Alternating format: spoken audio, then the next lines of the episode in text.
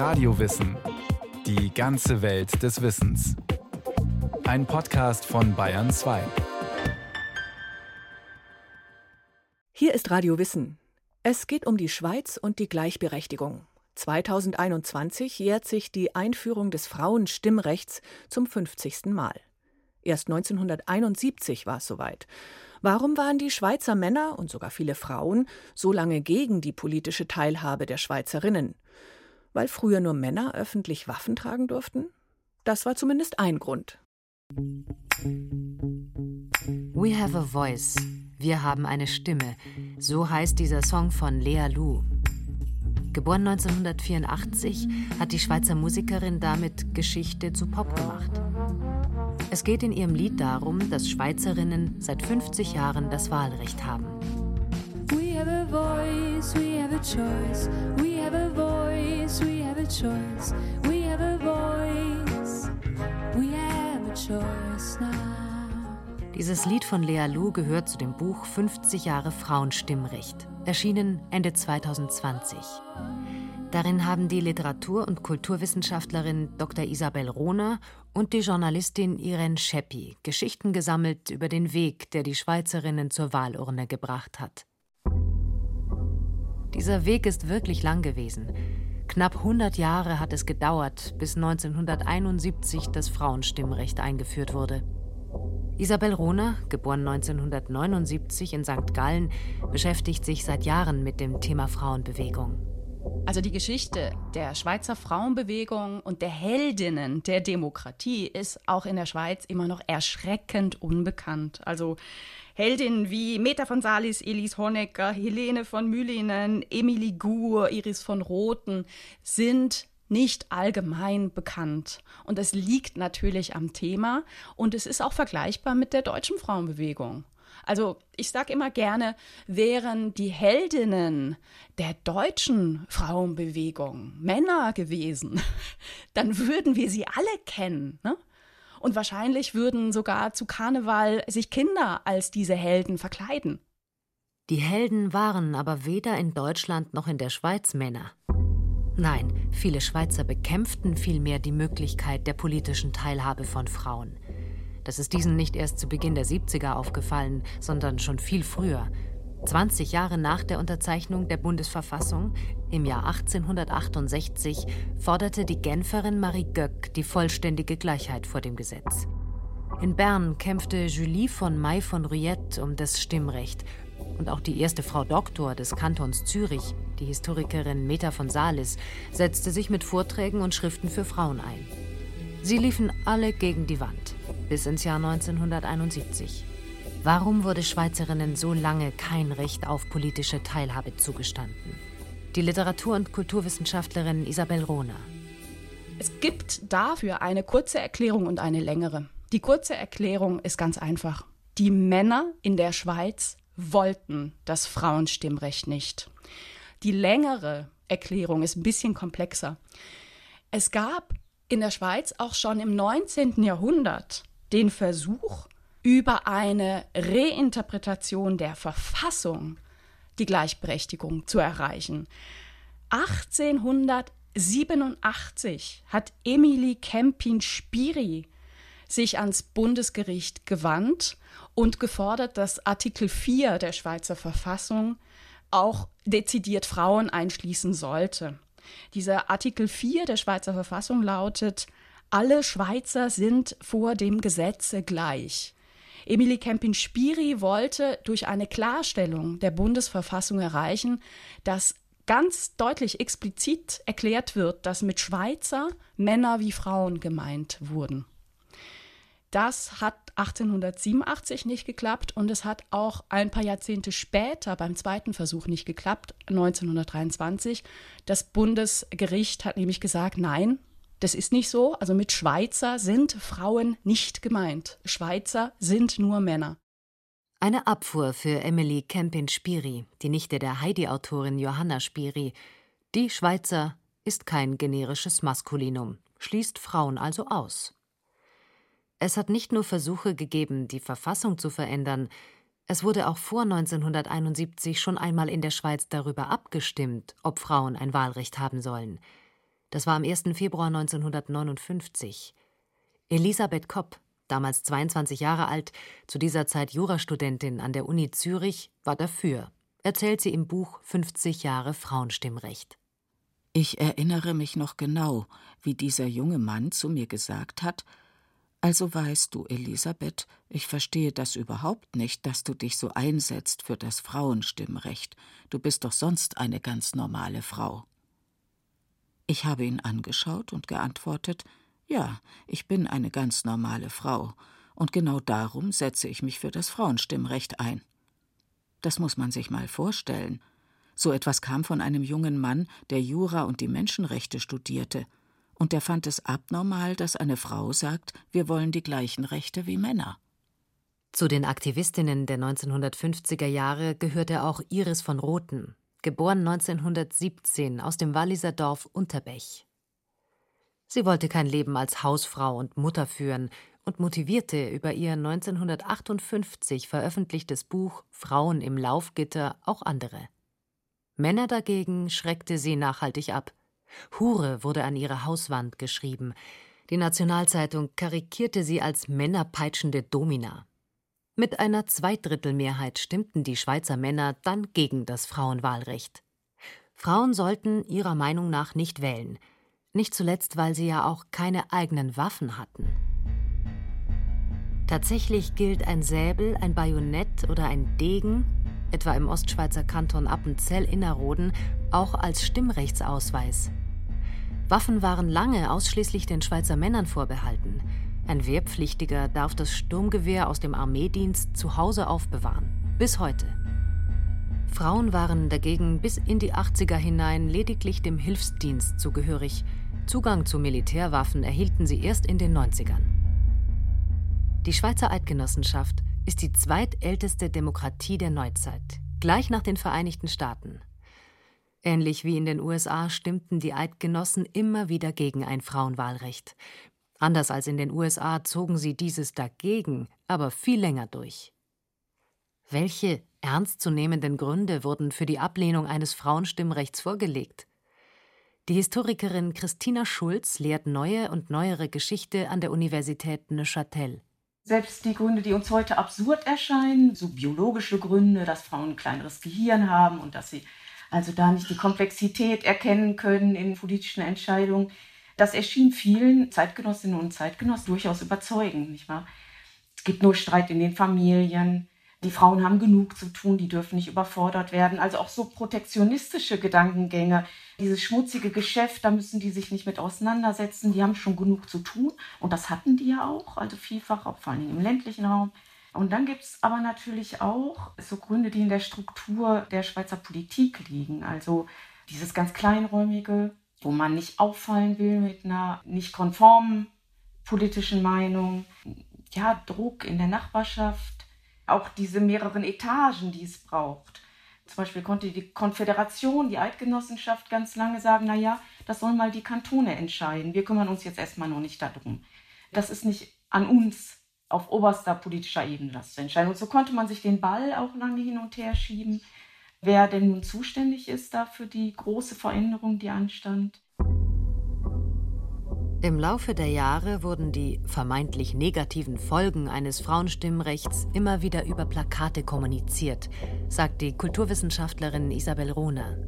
Die Schweiz war plakatiert mit Stimmen gegen das Frauenstimmrecht, aber auch mit einigen Stimmen für das Frauenstimmrecht. Und das betraf die 50er Jahre genauso wie die 70er Jahre. Ein ganz bekanntes Motiv auf so einem Plakat ist, man sieht einen Schnuller und über diesen Schnuller krabbelt eine Biene. Und dieses Plakat sagt natürlich aus, sobald die Frauen das Stimmrecht haben, werden sie ihre angestammte Rolle als Mutter ne, äh, verlassen und die Kinder müssen jetzt plötzlich Schnuller verwenden, wo Bienen drüber krabbeln und werden gefährdet. Der richtige Platz für Frauen und Mädchen war ganz klar daheim, bei Kinderbett und Herd. Das hat auch Elisabeth Kopp erlebt, 1936 geboren. Sie erzählt in dem Buch 50 Jahre Frauenstimmrecht, wie sie mit 14, 15 Jahren ihren Vater begleiten durfte. Er sprach als Direktor der eidgenössischen Finanzverwaltung über irgendeine Finanzreform. Tochter Elisabeth setzte sich ganz hinten hin. Und mir ist aufgefallen, dass nur zwei weibliche Wesen anwesend waren. Ich und die Serviertochter. Da trat der Veranstaltungsleiter ans Podium, und weil er mich hinten in der Ecke sitzen sah, begann er seine Rede mit Meine Damen und Herren. Dabei habe ich vor mir nur so beglatzte Köpfe gesehen, die sich erst verwundert und dann zunehmend empört zu mir umsahen. Sie fragten sehr offen, was denn eine Frau hier drinnen verloren habe. Wieder zu Hause habe ich das meiner Mutter erzählt. Ihre Antwort Das ist halt, weil Frauen kein Stimmrecht haben, darum gehen sie auch nicht in solche Veranstaltungen. Nicht nur, dass Frauen nicht auf solche Veranstaltungen gehen, Viele Ehemänner sprachen klare Verbote dagegen aus und ließen ihre Gattinnen nicht aus dem Haus, berichtet etwa die Neue Bündner Zeitung. Die Welt war in der Schweiz klar aufgeteilt zwischen Mann bzw. Soldat und Bürger und Frau bzw. Mutter und Ehefrau. Woher kommt das? Die Historikerin Christina Schulz. Die Schweiz ist damit ja nicht alleine, nicht wahr? Mit dieser Geschlechterordnung, die sich im 19. Jahrhundert rausbildet, eigentlich überall in Europa die man so als die bürgerliche Geschlechterordnung bezeichnet. Aber in der Schweiz entwickelt die sich mit der Ankunft der Industriegesellschaft, Beginn der industriellen Massenproduktion, entwickelt sich das parallel zu dem Zeitpunkt, wo die Schweiz eben auch eine Demokratie wird und wo der Schweizer Bundesstaat entsteht, Mitte des 19. Jahrhunderts. Und weil diese beiden Vorstellungen eines liberalen Bundesstaates und die Entstehung der Marktgesellschaft zusammenfallen, fällt eben auch zusammen die Vorstellung eines Bürgers, der sich seine politische Beteiligung dadurch verdient, dass er individuell leistungsfähig ist und nicht durch Privilegien und weil er was geerbt hat, sondern durch individuelles Vorankommen. Und das hält sich eben in der Schweiz vielleicht länger als in anderen Ländern. Diese Vorstellung, ja, dass Frauen qua Natur eigentlich in diesem durch Konkurrenz und individuelles Vorankommen Bereich nicht zu suchen haben. Trotz der gescheiterten ersten Abstimmung wird ab 1959 in einigen Kantonen auf kommunaler Ebene ein Frauenstimmrecht eingeführt. Zuerst in der Waadt und Neuchâtel, im Folgejahr dann in Genf, 1969 auch in Zumikon. Hier wird Elisabeth Kopp 1970 dann die erste, mit 80 Prozent der Stimmen gewählte Gemeinderätin und später die erste Gemeinderatspräsidentin in der Deutschschweiz. Das Recht, auf Kantonsebene abzustimmen, ließ sich durchsetzen durch das Prinzip des Föderalismus, sagt die Historikerin Christina Schulz. 1971 dann wird ein zweites Mal für die Bundesebene abgestimmt. Diesmal sind nicht mehr zwei Drittel der Männer dagegen, sondern dafür.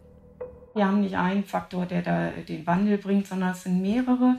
Das eine ist so ein ganz starker Mentalitätswandel in den 60er Jahren. Also das ist genau diese Phase, wo überall in Europa haben wir diese Jugendbewegungen, wir haben die Frauenbewegungen, die beginnen zu mobilisieren, wir haben verstärkte Einbeziehung der Frauen auf dem Arbeitsmarkt, das Ende des Babybooms, den sogenannten Pillenknick, das heißt, da ändert sich ganz viel auf der Ebene der Beziehungen zwischen den Geschlechtern.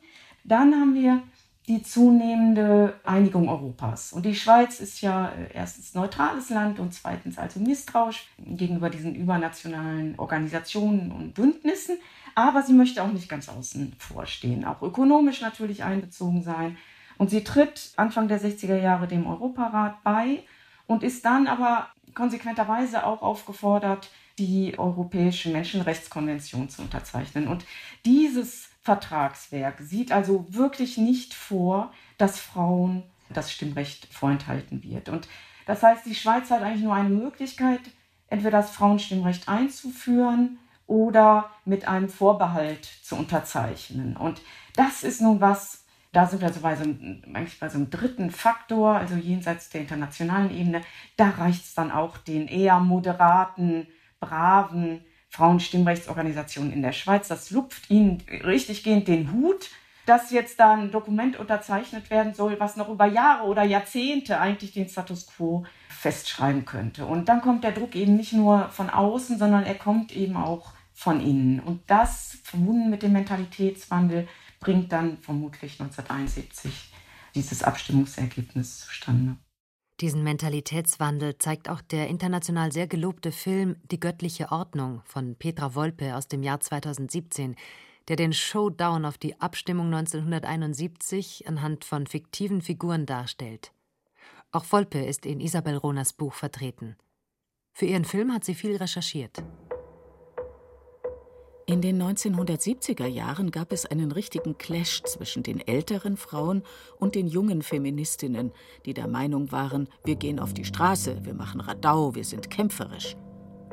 Diese ältere Generation hatte die Strategie, den Männern zu zeigen, dass Frauen vernünftig sind, dass man mit den Frauen reden kann. Und damit beweisen wir den Männern, dass wir das Stimmrecht verdient haben. Auch nach 1971 ist die Einführung des Frauenstimmrechts noch nicht abgeschlossen. Der Kanton Appenzell-Innerrhoden wehrt sich gegen den Zugang von Frauen zu Wahlen. Bis zum 29. April 1990. Ein Tag, an den sich die Kulturwissenschaftlerin Isabel Rohner gut erinnert. Sie ist in St. Gallen, etwa 20 Kilometer von Appenzell, aufgewachsen. Ich war zehn Jahre alt, 1989, als der Kampf ums Frauenstimmrecht in Appenzell richtig Fahrt aufnahm. Und eine Frau, die lustigerweise mit mir den Nachnamen teilt, obwohl wir nicht verwandt sind, Theresia Rohner, beschlossen hat, für ihre Rechte aufzustehen und sich durch die Instanzen zu klagen.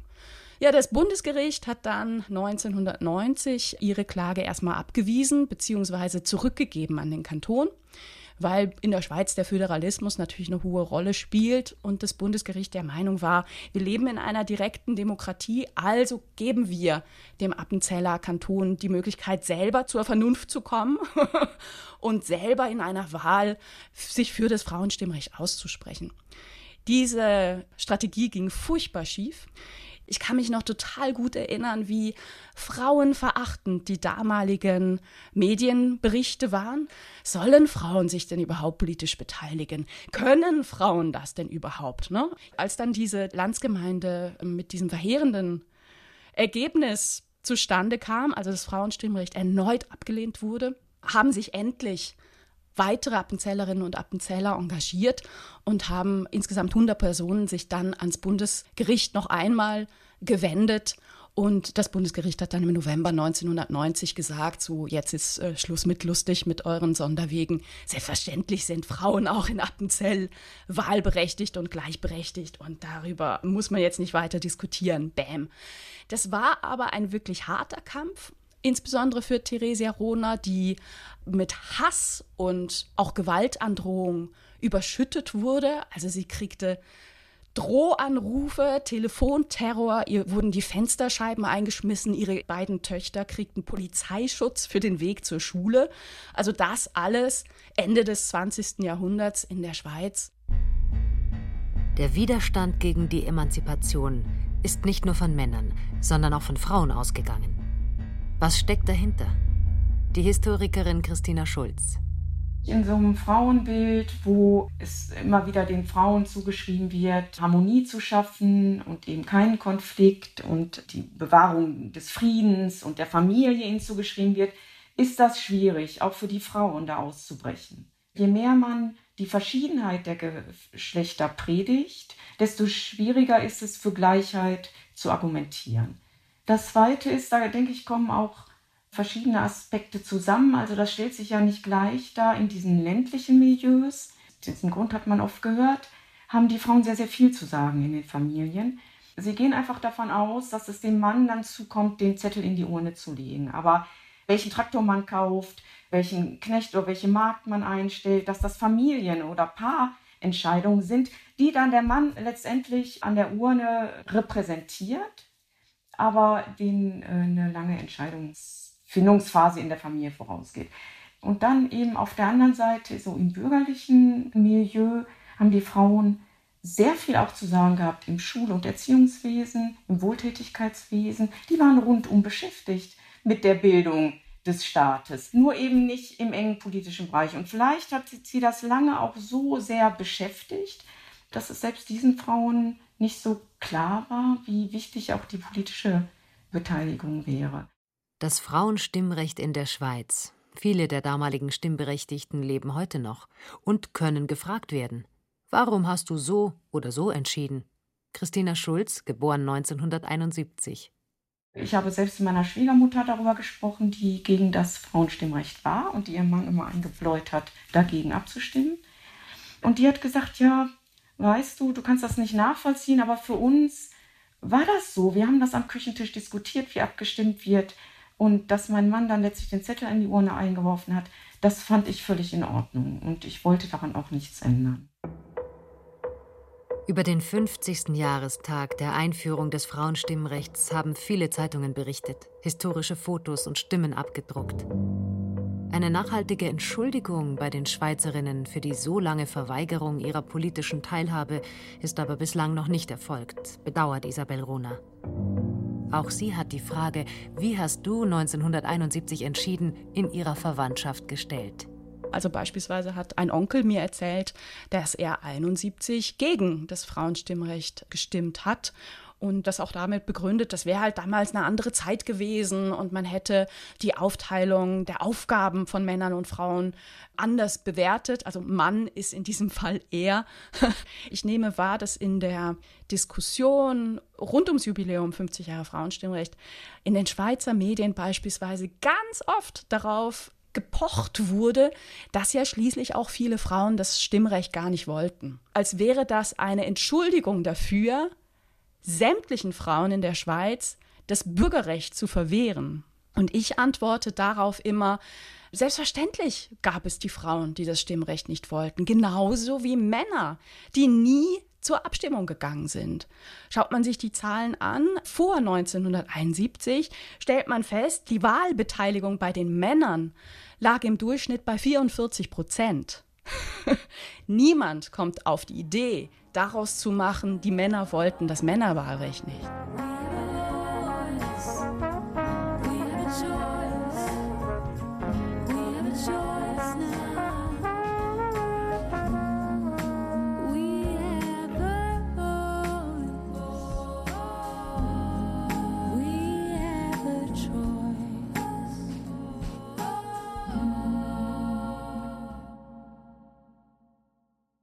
Das war Radio Wissen, ein Podcast von Bayern 2.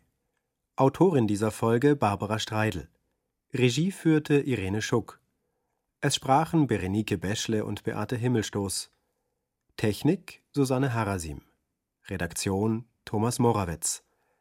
Wenn Sie keine Folge mehr verpassen wollen, abonnieren Sie Radio Wissen unter bayern2.de slash podcast und überall, wo es Podcasts gibt.